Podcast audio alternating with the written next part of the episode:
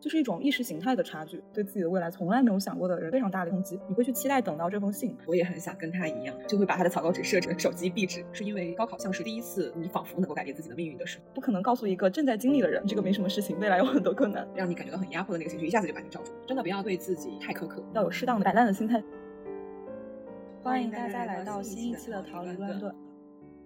最近话说，我表弟刚刚经历完高考。在他高考前的时候，给他发了一条微信，就说祝一切顺利。他一直没有得到回复，等到高考结束后的第一天，收到了他的第一条微信消息，说他解放了，让我也一下子想起了高中的时候，离我们已经有十几年了，很遥远了。你还会记得高中的时候是一个什么样的感受吗？高中对于我来说是一个挺印象深刻的时期吧。虽然过了这么多年，可能有一些细枝末节你记不清楚了，但是刚去上高中的那个状态和感受可以记很久的。我之前初中是在县里读的嘛，高中是在市里最好的一所中学读的。刚进去高一就体会到了县里的教育和市里的教育很大的差别，经历了很长的时间去调整。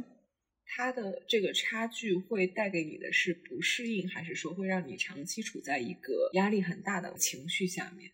嗯，我感觉更多的不是一个压力很大，是我感觉到了我跟那边的学生的差距，而且这个差距并不是说可以通过个人的努力去短时间弥补的，就是不一样。但是我没有认识到有哪一条路能够让我跟他们成为一样的样子，类似于这种，但是是学习上的，不是说性格或者说是别的方面。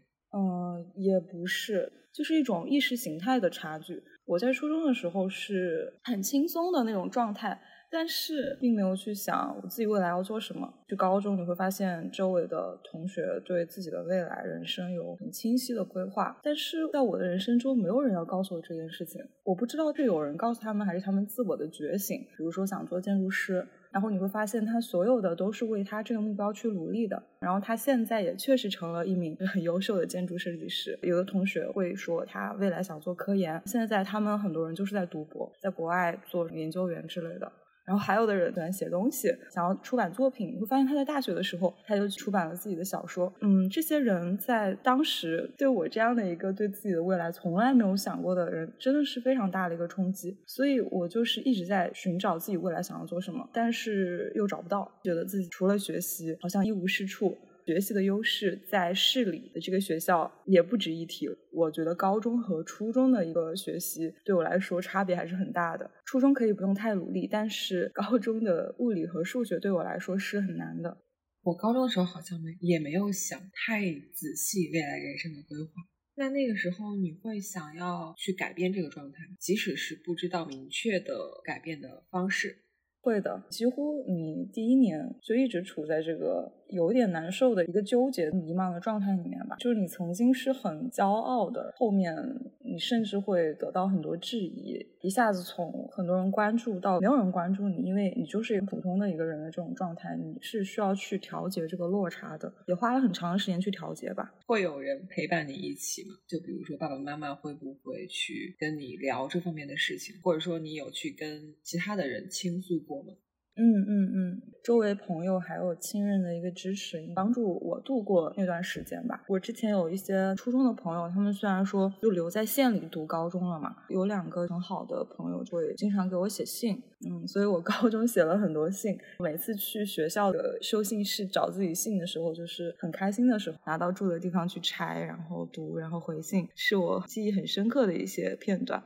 嗯，高中班上的一些同学，就虽然后面分班了，不在一个班级，也有几个玩的特别好的。我们会有一个小的留言本去传阅，今天写一些我的一些心事或一些不开心的事情，他那边会给我一回复，他也会写，然后我也会对他的进行评论。基本上每天都见面，虽然我们不在一个班级，我们甚至不在一个大楼，感觉就是有人鼓励，也有人相信你还是可以做到的，这个是很重要的，嗯，很重要的一点。其实我觉得那个时候我还真的没有再用过写信的方式，听到之后觉得还挺新奇的。就写信这个方式，好像小学的时候有遇到过，和自己住得很远的表姐写信什么。我不知道写信的这种感觉和我们日常去交流会有更特别的地方吗？嗯，有的有的。当时在高中，虽然说有了手机嘛，顶多是发一发短信。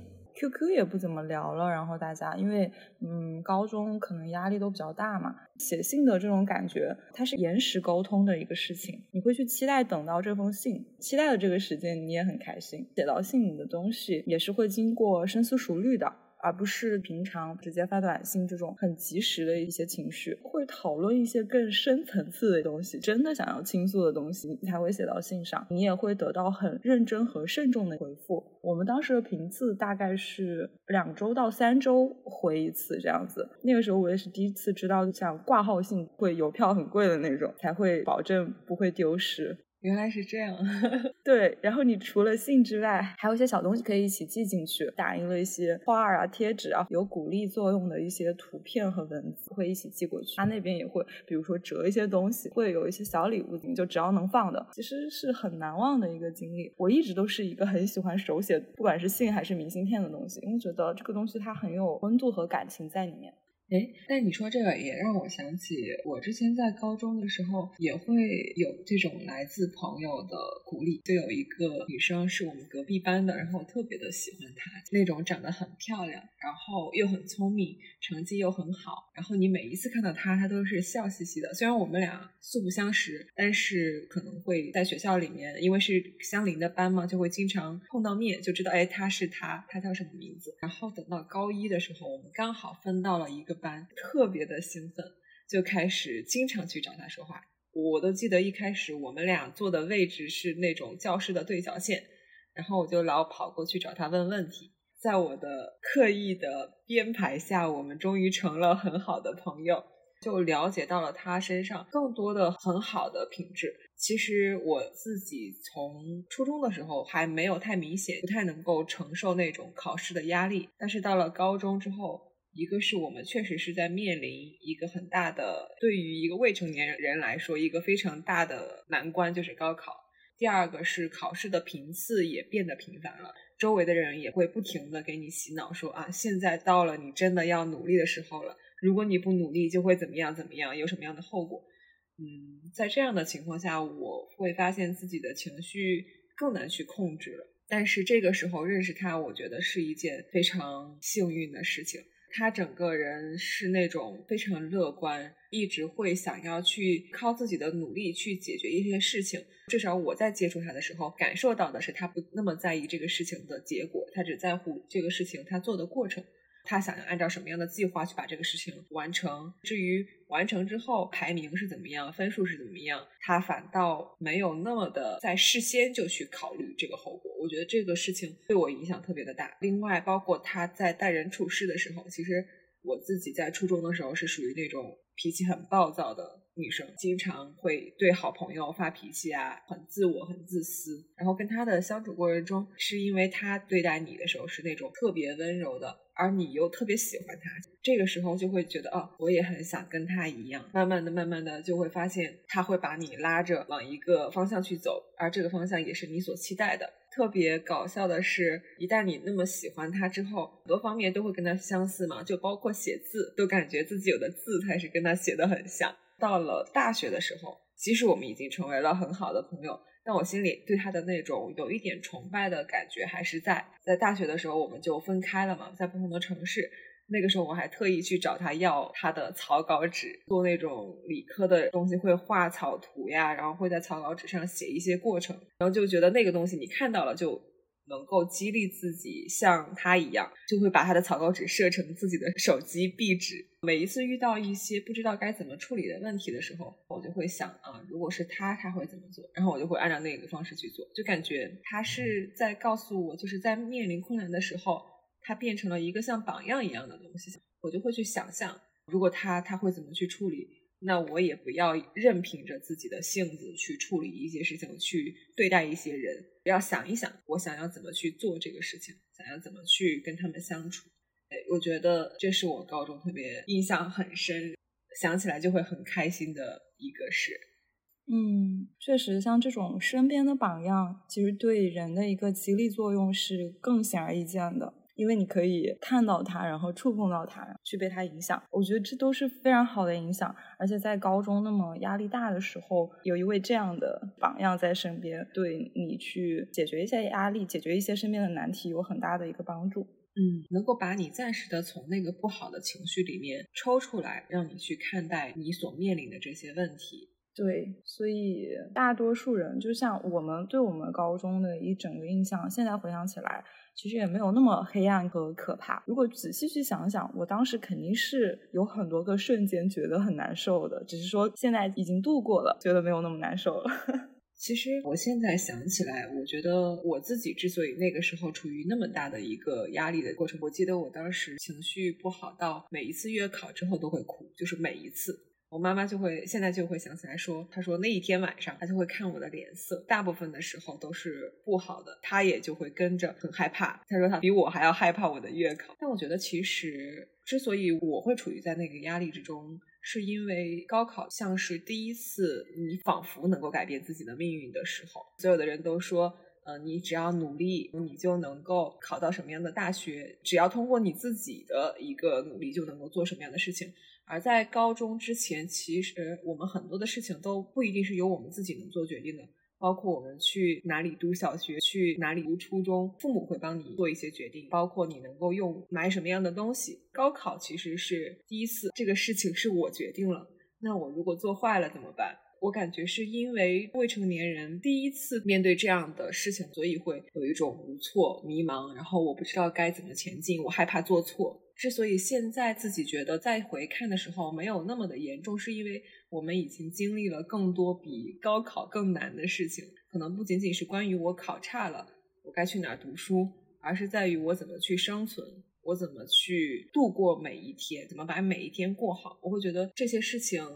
现在和一场考试比起来，好像更严重了。我经常就会觉得，我再去跟我的弟弟妹妹们沟通的时候，我没有办法跟他们共情一场考试能给人带来的压力，总是想跟他们说。哎呀，没关系的。其实人生有很多更难做的事情在后头，考试只是最简单的一件事情。但是我想，对于他们来说，这根本就安慰不到他们。嗯，对，因为虽然说我们度过了那样的时机，现在觉得没什么了，但是我仍然可以想到，我们自己当时对待这个考试一定是很慎重的。所以你不可能告诉一个正在经历的人，你这个没什么事情，未来有很多困难。对他们也是无法想象未来的。对，反正最后我们都顺利通过了高考，在同一所大学相遇了。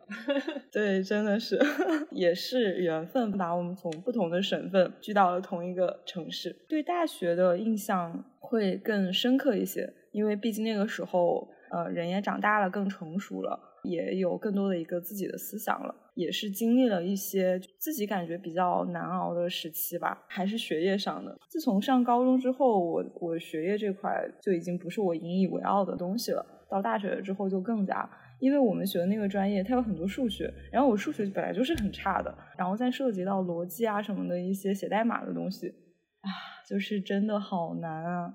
因为我是有挂科。去准备这个补考的时候，感觉非常痛苦。就是你一方面你很害怕这个补考过不了，过不了你就要重修。你重修的话，然后因为我当时还要修一个双学位，我感觉我根本没有时间再去重修一门新的课程，感觉跟大家不一样了。为什么我还要再额外花这么多的时间去再修一门这个课？我觉得时间都浪费了。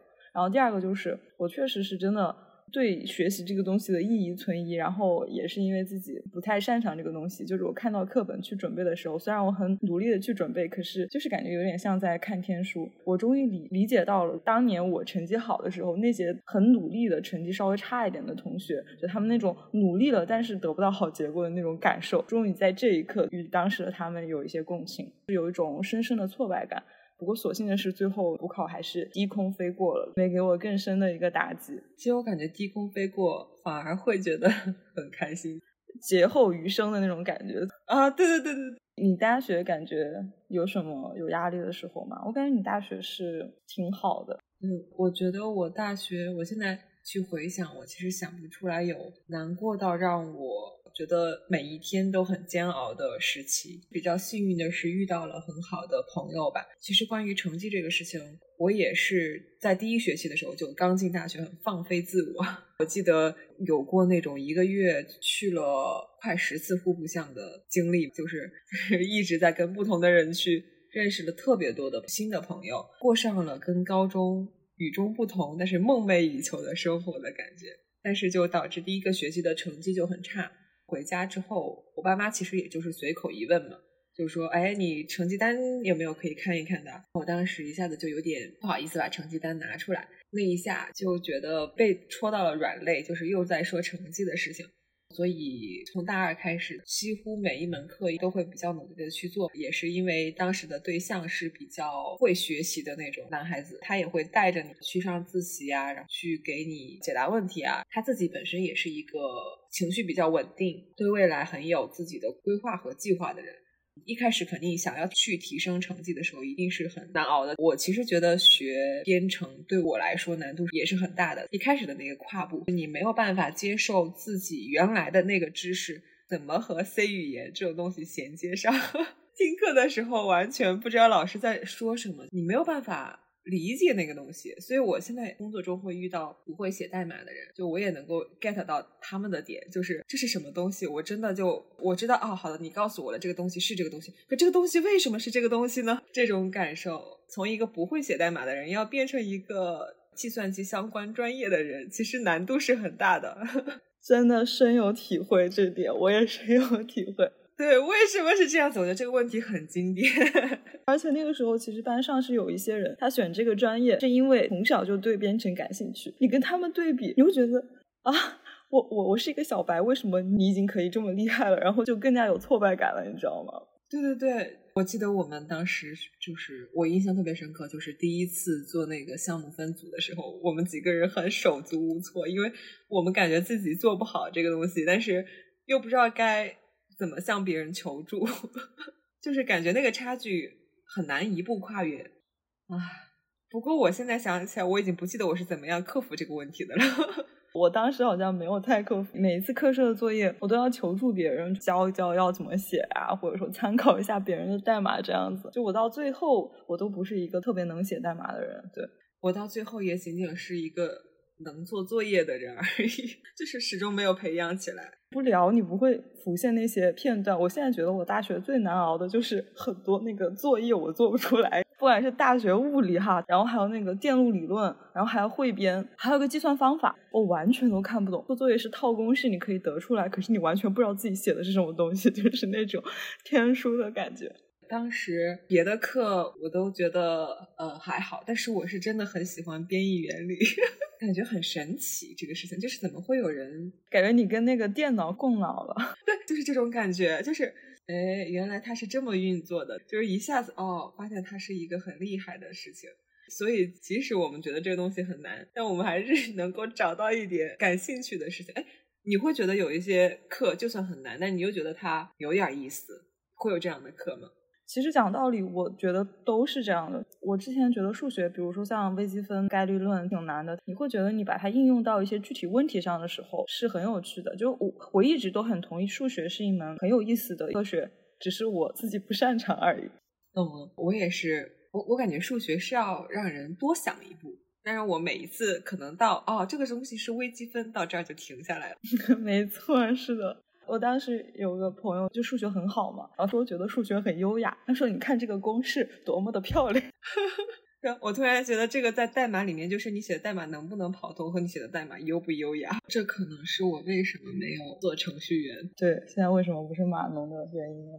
然后我记得那个时候。还有一个特别温暖的事，其实是跟你们一起，包括还有一些大学其他的朋友，我们在一起的交流，好像跟以前中学生的时候还不一样。可能是因为被学习的束缚没有那么的大，会有很多爱好上的。就比如说，我记得我们俩一起大一的时候看那个《老爸老妈的浪漫史》，然后一起吐槽，最后他完结的时候，就是那种特别感动，但是又很不敢相信这个事情到这里就结束了。我觉得这些事情也是特别温暖的，即使是想起以前有那么多的困难，但想到这些又觉得哦，很幸运。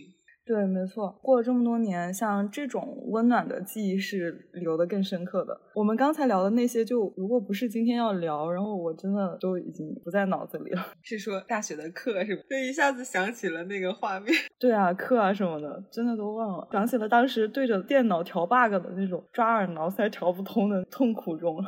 我当时就是有一个很不想继续写代码的原因，是因为发现你一个作业的 bug 调不通的时候，你连厕所都不想上，就一直坐在那儿调。这是我们当时的日常啊。可能很多别的人没有遇到这个问题。我在想，是不是别人觉得这件事情都很简单？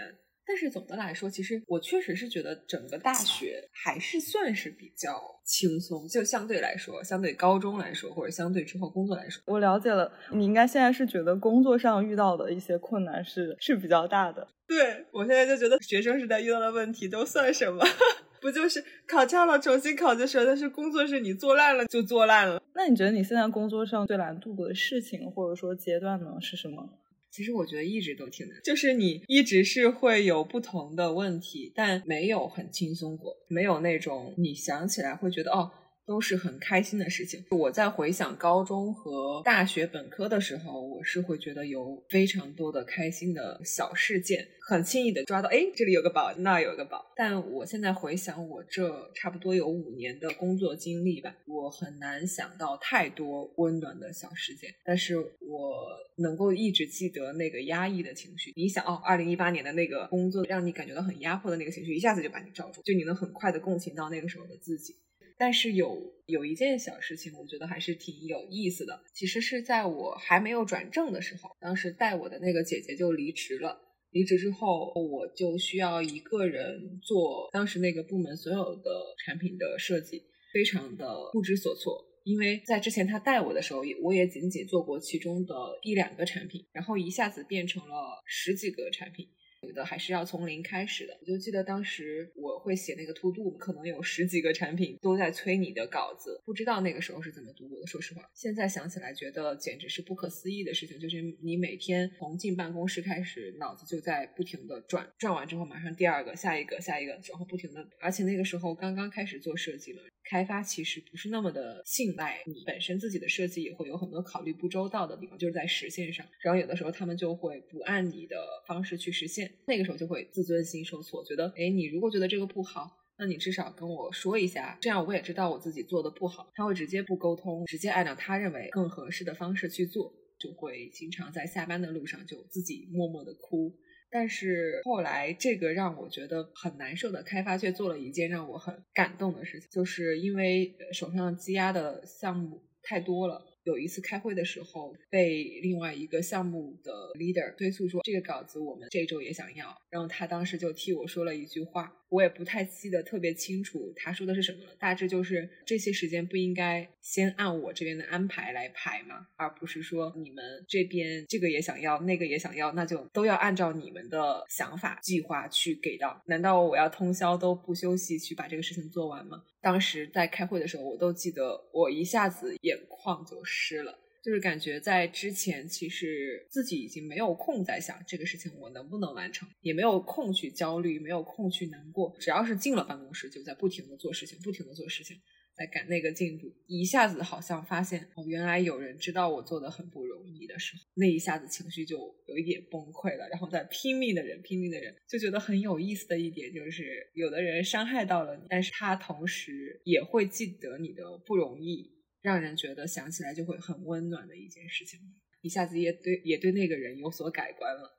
你在工作上有遇到过这样能体谅你的同事吗？我不知道，我感觉我所有的工作压力都没那么大。我存在的困惑可能在另外一个维度，嗯，就是在读研之前的几份工作都不是自己特别喜欢的，换了不同的工种。因为我最刚开始，我第一份工作是软件测试嘛，专业相关的。后面觉得，嗯，我做不下去。看到周围那种做了几年的测试工程师，嗯的一个状态，我未来我不想成为这样的样子。后后面就裸辞了，就想找我二学位英语相关的一些工作，尝试了很多，比如说像英语的调研员、SEO 的一个编辑，然后还有一些比如说海外运营，嗯，还有那种品牌策划，各种不同的一些工种吧。但是我在做每一份工作的时候，我感觉我总能挑出这个工作的一些刺，开始挑了这个刺，它埋在你心里的时候，你如果没有及时的解决这个问题，它一定是会发酵的越来越大的，变成了你想逃离这个地方，你不想把未来的好几年都花在这个事情上面。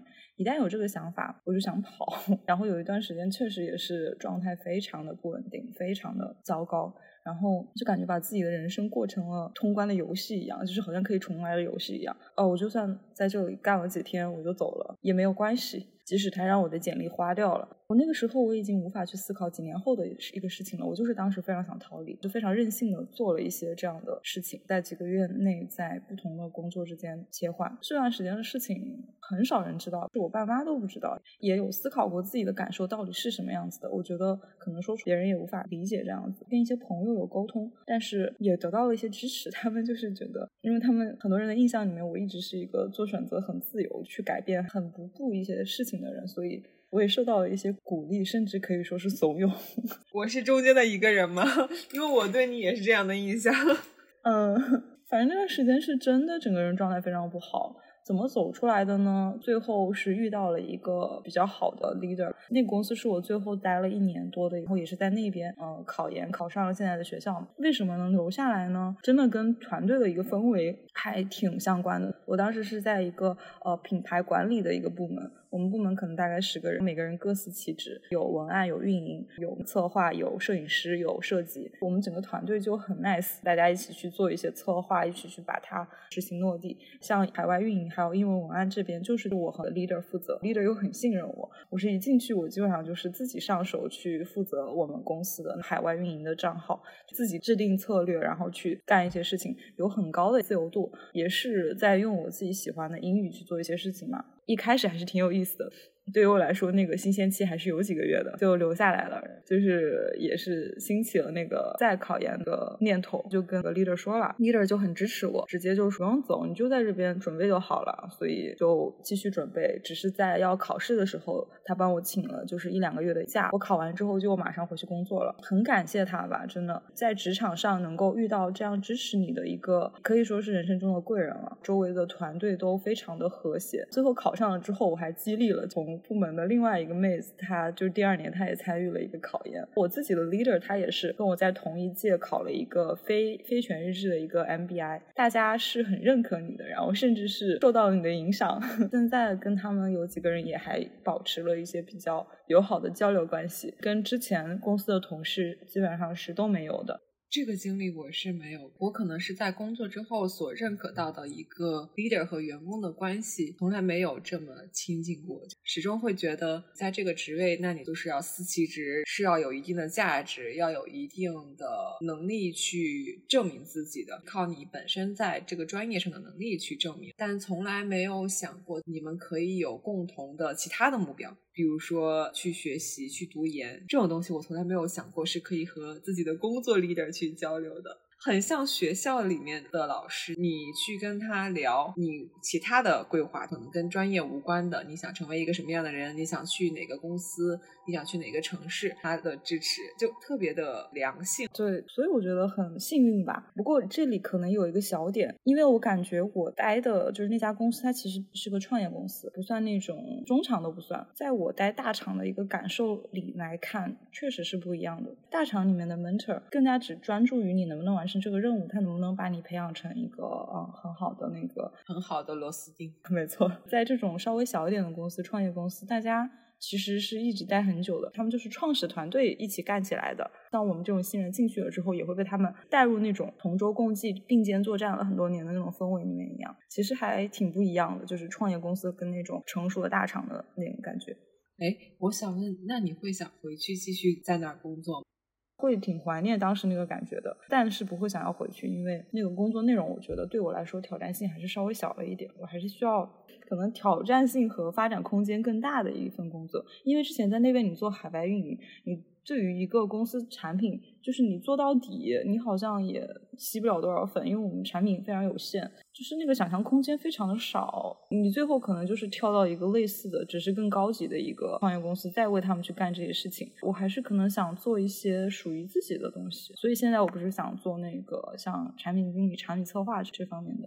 但我有的时候觉得，拥有这样一段的经历，仿佛也是在引导我喜欢什么样的一种工作氛围，可能会刻意的想要去营造这样的工作氛围。如果今后有这个机会的话。这是一个很理想的互相成就的感觉，不仅仅是为了工作上的目标，我觉得就是更有人情味了。感觉现在在办公室里面，大家讨论的事情都是工作相关的，好像不会去讨论自己个人的。呃，可能是我是这样子的，但不不一定所有的人都是这样，所以我就还挺羡慕的。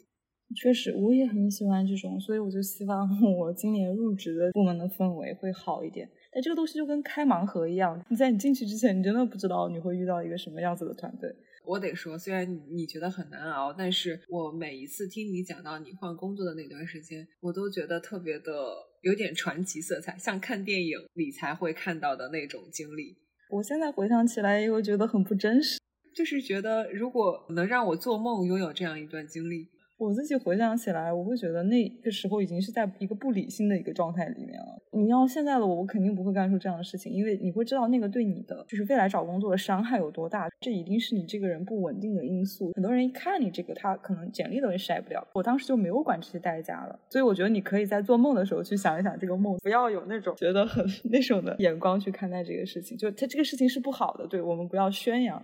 如果我们的环境能允许这样的事情发生，虽然它是一个不理性的，但是其实我们在中学的时候都没有，或者说我们俩最开始生活的小城镇都没有人去说你要去想一想你未来想做什么样的事情，然后你以此为目标，就是会很迷茫。只是你用那个方式去各种探索，有一点像发泄式的去试错，让你有了现在的一个认知，不要轻易的去做那个事情。我我没有做过那个事情，所以我每做一份工作做到一定年限的时候，我也会在想，开始我做这份工作的意义是什么？会非常的想要去尝试其他的事情，非常非常的想要去尝试，不管是用做爱好，还是说。我在第一份工作做到第三年多的时间的时候，特别想转去做游戏行业。其实我打游戏也没有那么的厉害，也没有特别的上瘾，只是觉得打游戏是一个很有意思的事情，缓解工作压力。但那个时候我就是觉得这个东西是有意义的。为什么？因为就像看小说、看电影一样，能够传达给你的东西一样，游戏也是能够传达的。游戏它本身的互动性更强，趣味性也更强。做一个好的游戏，让人玩过之后记一辈子，并且。以玩过这个很幸运，就跟遇见了一个很好的人做朋友一样的那种幸运，我觉得是一个很了不起的事情，是一个很有价值的事情。我就特别想转去做游戏，甚至为此疯狂过一段时间，就每天早上四点多起床，开始看书，然后练一会儿画画，甚至还重拾了一点代但最后还是失败了。就是我感觉，也许我没有像你那样去做，但我感觉这个事情是我们俩一直很放在心里的事情，就是我们不清楚自己未来要怎么走，所以很。迷迷茫，我们就会想去试错，只是用了不同的方式去试错。我觉得试错的过程中，我自己也是很难受。我记得那个时候我是四点多起，但我经常会睡不着。你感觉仿佛睡了，但是你实际上脑子在想：哎呀，我不知道我这个事情能不能做成。如果我这个事情做不成，我会很难受。现在想起来，其实没有受到太多外界的一个安慰。我所说的，我觉得我在进入工作之后，很少遇到让我觉得很温暖，然后很感慨的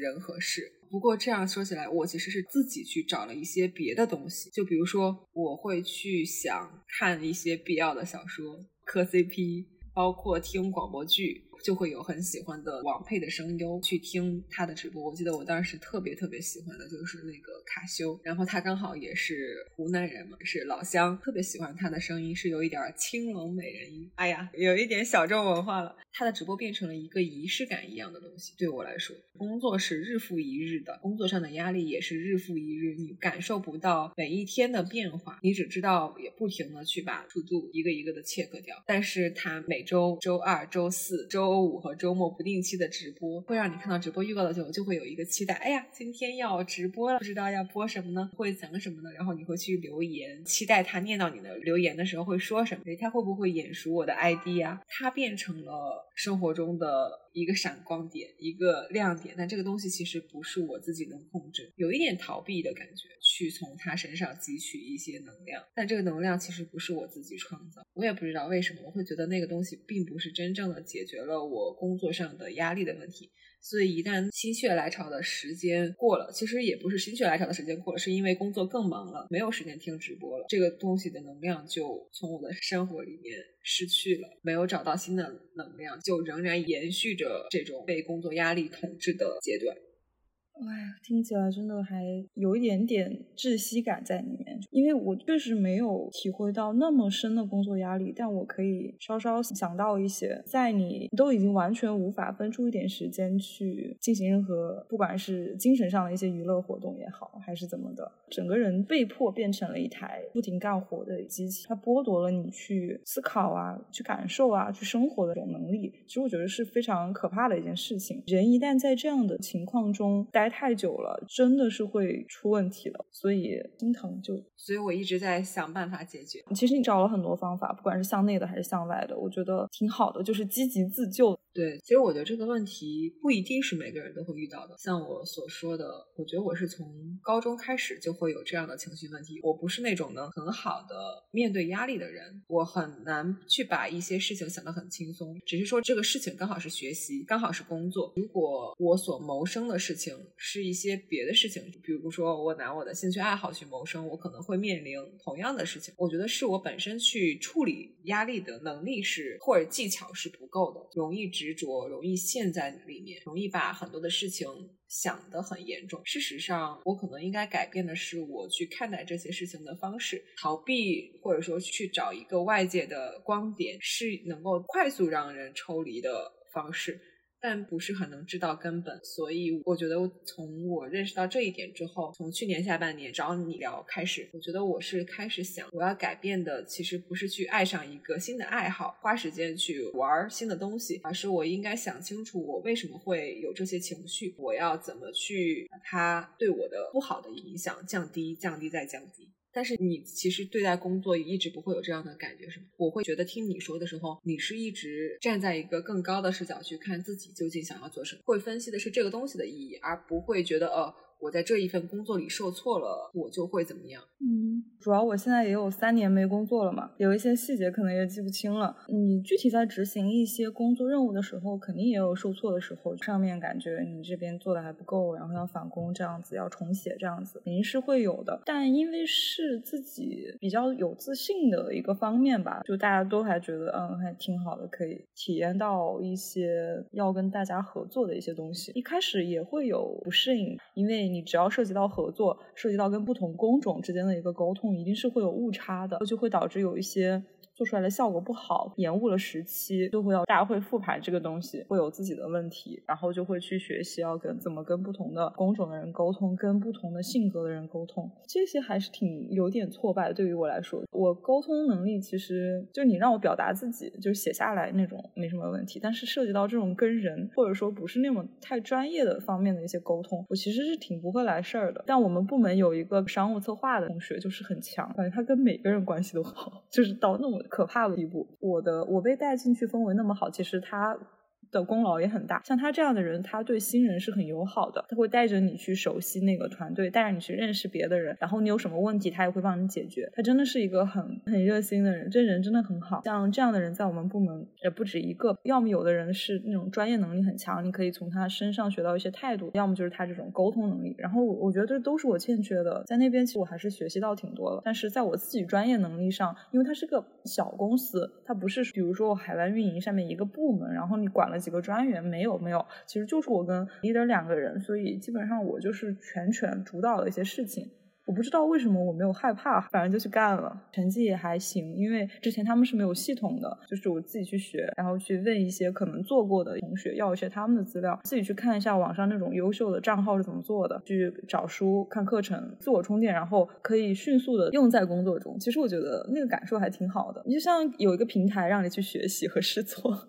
他们的这个更有一种让你去创造的那种感觉，而不是说定了一个指标，你必须要怎么样怎么样做。其实很多个东西，很多个活儿都是相似的指标。对，挺难得的，只是钱少了一点，只是钱少了，有利有弊。其实我觉得这两者不冲突，如果能有一份工作都能兼顾的话，就更好。对，现在就是想起过去，不管是学生时代，还是工作上，还是我现在又回到研究生遇到的一些困难，我会觉得你当时确实是很难受，在你没有解决的时候，就是陷在那个情绪里，不管周围人对你有什么鼓励，给你提供一些解决方案，但是最终还是要你自己去迈过那个坎。但所幸的是，我们都迈过来了，现在也都处在一个比较 OK 的状态，所以现在整个心态是比较平和的。即使未来再遇到一些更大的困难，只要先保持好自己的的一个心态，尽自己的努力，你能完成就完成，实在不行那就实在不行呗，那我也改变不了，所以要有适当的摆烂的心态在里面。我先努力，其实很像你刚刚说的，你初中、高中的那个同学的那种心态。你努力完了，你不要去管结果怎么样，就是已经不是你能控制的。我现在也会尽量减少自己对结果的焦虑。再就是真的不要对自己。太苛刻，我觉得有的时候很多东西是自己强加给自己的。我记得我高中的时候有一次，爸爸送我去打车读书的时候，说了一句：“他说人一定要让自己好过，如果人自己都不让自己好过，那这个世界上没有人会让你好。”后来就是在我工作压力很大的时候，他又跟我说了一次。这个事情其实意思就是自己要对自己好一点。如果你自己都不对自己好，那谁又能能让你过得很舒服呢？能让你过得很舒心呢？自己最要改的就是这一点。有很多事情没有我想象的那么严重、不可逆，影响那么的巨大。其实很多事情，我们即使遇到了困难，我们也会再有办法去解决的。就船到桥头自然直。这样想的话，我突然非常的想纠正我。最开始的时候说的一点，觉得考试这个事情不是那么的严重，工作上的事情更严重。其实我现在应该把这个心态转换一下，工作上的事情也没有那么严重，也不是天塌下来了。其实也许我该用这样的心态去看这个事情。嗯，对，这个世界还是有很多美好的事情在的。不管生活还是工作上有这些困难，但我们最终还是保持非常积极的去发现这个世界美好的一个心态。每天都有很多让自己开心的小事细节，让我们觉得生活还是很美好的。也许就是因为生活中有这么多的困难，所以那些事情才会变成很温暖，然后让人很感激的事情。感觉我们俩在聊的时候，就是现在在回顾过去，不聊起来的时候，我们都想不起来。比如说关于大学考试和学习的那些困难，根本都想不起来，只会想起一些闪光点吧，就是让自己觉得会笑起来的事情。不知道听众朋友们自己最近有没有遇到一些困难？过去的生活中有没有难过的坎？你是怎么样度过的？也可以在评论中给我们留言，我们也很期待大家和我们的交流。引用罗曼·罗兰的一句话：“世界上是只有一种真正的英雄主义，就是认清了生活的真相后还依然热爱它。”我希望是我们的听众朋友们都可以成为自己生活中的英雄。那我们下期再见啦，拜拜。